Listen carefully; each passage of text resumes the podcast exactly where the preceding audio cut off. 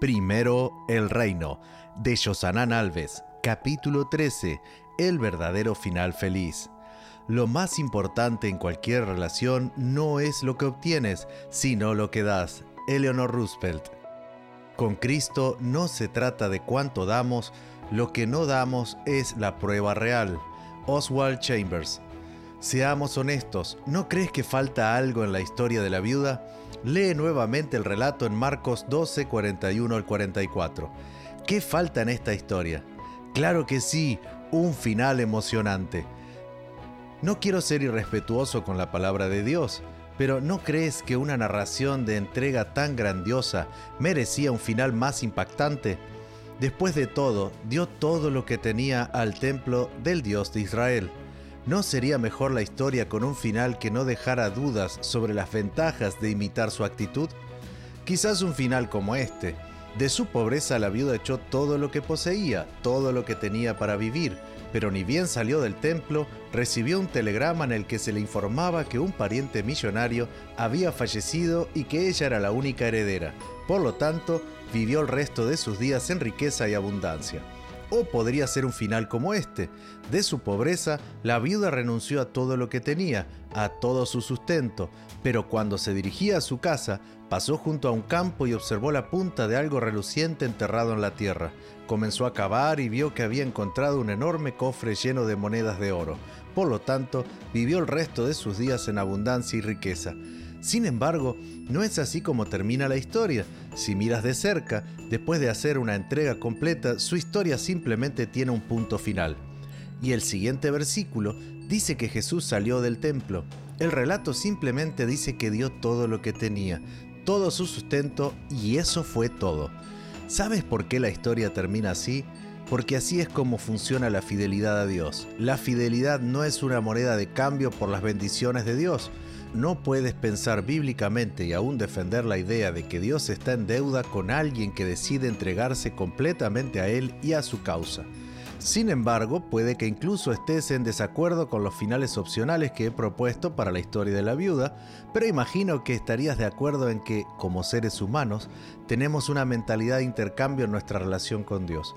Nuestra mente funciona así, hago cosas buenas en la vida cristiana, obedezco al máximo lo que se espera de mí y por eso merezco recibir bendiciones y cuidados divinos.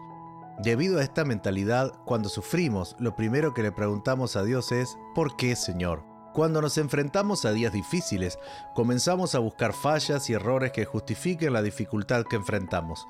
Y cuando el tamaño de la dificultad parece desproporcionado con los defectos que encontramos, decimos o pensamos que Dios no es justo, que ha fallado y que no nos ama. Esta mentalidad de intercambio se opone en gran medida a la Biblia.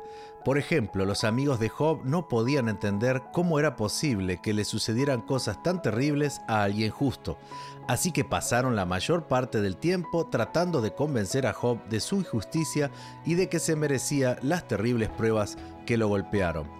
Pero al final del libro de Job, Dios se manifiesta y le habla a uno de ellos, estoy enojado contigo y con tus dos amigos, porque no hablaron con exactitud acerca de mí como lo hizo mi siervo Job.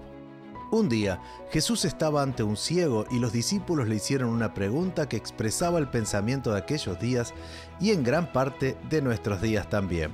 La historia está registrada en el Evangelio de Juan capítulo 9. Mientras caminaba, Jesús vio un hombre que era ciego de nacimiento. Rabí, ¿por qué nació ciego este hombre? Le preguntaron sus discípulos. ¿Fue por sus propios pecados o por los de sus padres? Entre los judíos existía la creencia de que un hombre ciego de nacimiento estaba destinado a ser pecador y que sufría de antemano el castigo debido por su futura vida de pecado.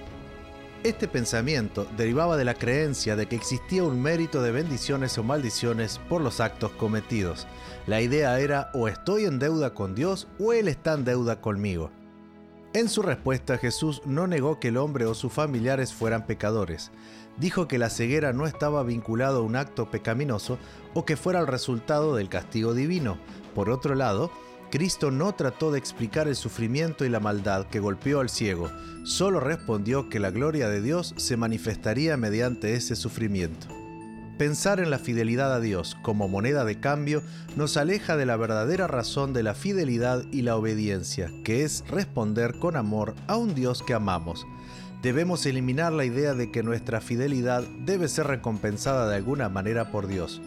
Cuando hacemos esto, en realidad decimos que somos fieles por nuestro propio bienestar y no por amor a la causa de Dios. La siguiente ilustración puede ayudarnos a comprender este punto. Érase una vez un jardinero que logró cosechar una zanahoria enorme, la cosechó y se la llevó a su rey diciendo, Mi rey, esta es la zanahoria más grande que haya cosechado alguna vez, así que quiero ofrecértela como prueba de mi amor y respeto. El rey se conmovió y reconoció la bondad en el corazón del hombre, de modo que mientras se iba, el rey dijo, Espera, realmente eres un buen administrador de la tierra, tengo una propiedad junto a la tuya te la quiero regalar para que puedas plantar todo ese terreno. El jardinero se mostró sorprendido y regresó a su casa muy feliz. Sin embargo, había un noble en la corte del rey que había presenciado toda la escena, y él pensó, vaya, si esto es lo que obtienes con una zanahoria, ¿qué pasaría si le diera al rey algo aún mejor? Al día siguiente, el noble se presentó ante el rey y en sus manos estaban las riendas de un hermoso semental negro. Se inclinó y dijo, mi señor, yo crío caballos, y este es el mejor caballo que haya criado alguna vez. Quiero dártelo como muestra de mi amor y respeto. Pero el rey vio el corazón del hombre, le dio las gracias, aceptó el caballo y lo despidió. El noble se había quedado perplejo y dolido por no haber recibido una recompensa acorde con su regalo. Entonces el rey dijo, permíteme explicarte, el jardinero me está dando la zanahoria, pero tú estás regalando el caballo a ti mismo. Así es exactamente como actuamos cuando esperamos recompensas por nuestra lealtad. Esta no es la razón correcta para que seamos fieles. La verdadera razón se expresa en el siguiente versículo bíblico. Nosotros amamos porque Él nos amó primero. Primera de Juan 4, 19. Este versículo debe estar en nuestra mente cada vez que obedecemos a Dios o somos fieles a Él. Nuestra fidelidad es solo una respuesta al gran amor y la fidelidad que hemos recibido. La fidelidad es en realidad un ejercicio de memoria. Necesitamos mirar atrás y darnos cuenta de lo que hemos recibido de Dios para poder responder con fidelidad. Por ejemplo, cuando vamos a devolver los diezmos y las ofrendas, tenemos que mirar hacia atrás, ver cuánto nos ha bendecido Dios y luego calcular los diezmos y las ofrendas. Bíblicamente, nadie puede devolver los diezmos y las ofrendas mirando hacia el futuro y prediciendo lo que recibirá solo podemos devolver lo que ya tenemos. Por lo tanto, la devolución de los diezmos y las ofrendas se convierte en una celebración de gratitud en el cuidado soberano de Dios por mi sustento. Esta es una de las razones por las que el día santo es el séptimo día de la semana. Dios ya te ha dado seis días de vida y cuando llega la puesta del sol del viernes, debes mirar hacia atrás y darte cuenta de su cuidado durante toda la semana. Entonces, el sábado será un día de celebración de lo que ya he recibido y no una expectativa de lo que Dios me debe, porque he guardado otro sábado en mi vida. En Deuteronomio 8, Moisés presenta un hermoso discurso en el que Dios exhorta al pueblo de Israel a la obediencia y la fidelidad.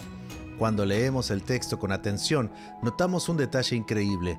Dios comienza diciendo, asegúrate de obedecer todos los mandatos que te entrego hoy. Versículo 1. En otras palabras, Dios dice, obedece, sé fiel a mis órdenes. En los siguientes 19 versículos presenta el camino para ser fiel, y algunos términos se utilizan para apoyar esta obediencia.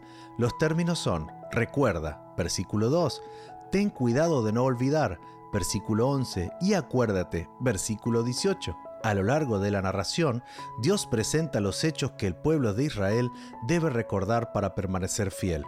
Recuerda cómo el Señor tu Dios te guió por el desierto durante 40 años. En todos esos 40 años, la ropa que llevaba puesta no se gastó, y tus pies no se ampollaron ni se hincharon, pues el Señor tu Dios te lleva a una buena tierra, con arroyos y lagunas, con fuentes de agua y manantiales que brotan a chorros de los valles y las colinas. En el desierto te alimentó con maná, Él es quien te da las fuerzas para obtener riquezas. Deuteronomio 8, 2, 4, 7, 16 y 18. Todo cristiano debe hacer este ejercicio de memoria antes de practicar la fidelidad a Dios. A menudo digo que cada creyente tiene una hermosa historia para contar lo que Dios es y hace en su vida. Dios también presenta en dos versículos la consecuencia de olvidar las bendiciones y los cuidados ya recibidos. Ten cuidado de no olvidar al Señor tu Dios, pues cuando te sientas satisfecho y hayas prosperado y edificado casas hermosas donde vivir, cuando haya aumentado mucho el número de tus rebaños y tu ganado, y se haya multiplicado tu plata y tu oro, junto con todo lo demás, ten mucho cuidado, no te vuelvas orgulloso en estos días y entonces te olvides del Señor tu Dios, quien te rescató de la esclavitud en la tierra de Egipto. Deuteronomio 8, 11 al 14. La infidelidad es el resultado del olvido porque la infidelidad tiene poca memoria. La gratitud y la fidelidad, por otro lado, son capaces de recordar todo lo que ya han recibido y responder a esos recuerdos. Por eso, necesito repetir y enfatizar esta verdad para que nunca la olvides. La fidelidad es una mirada continua al pasado y recordar las bendiciones recibidas para responder al nivel de lo que ya hemos recibido. Hoy, quiero invitarte a que termines de leer este capítulo enumerando las bendiciones y los cuidados recibidos que te inspiran y te llevan a responder con obediencia y fidelidad.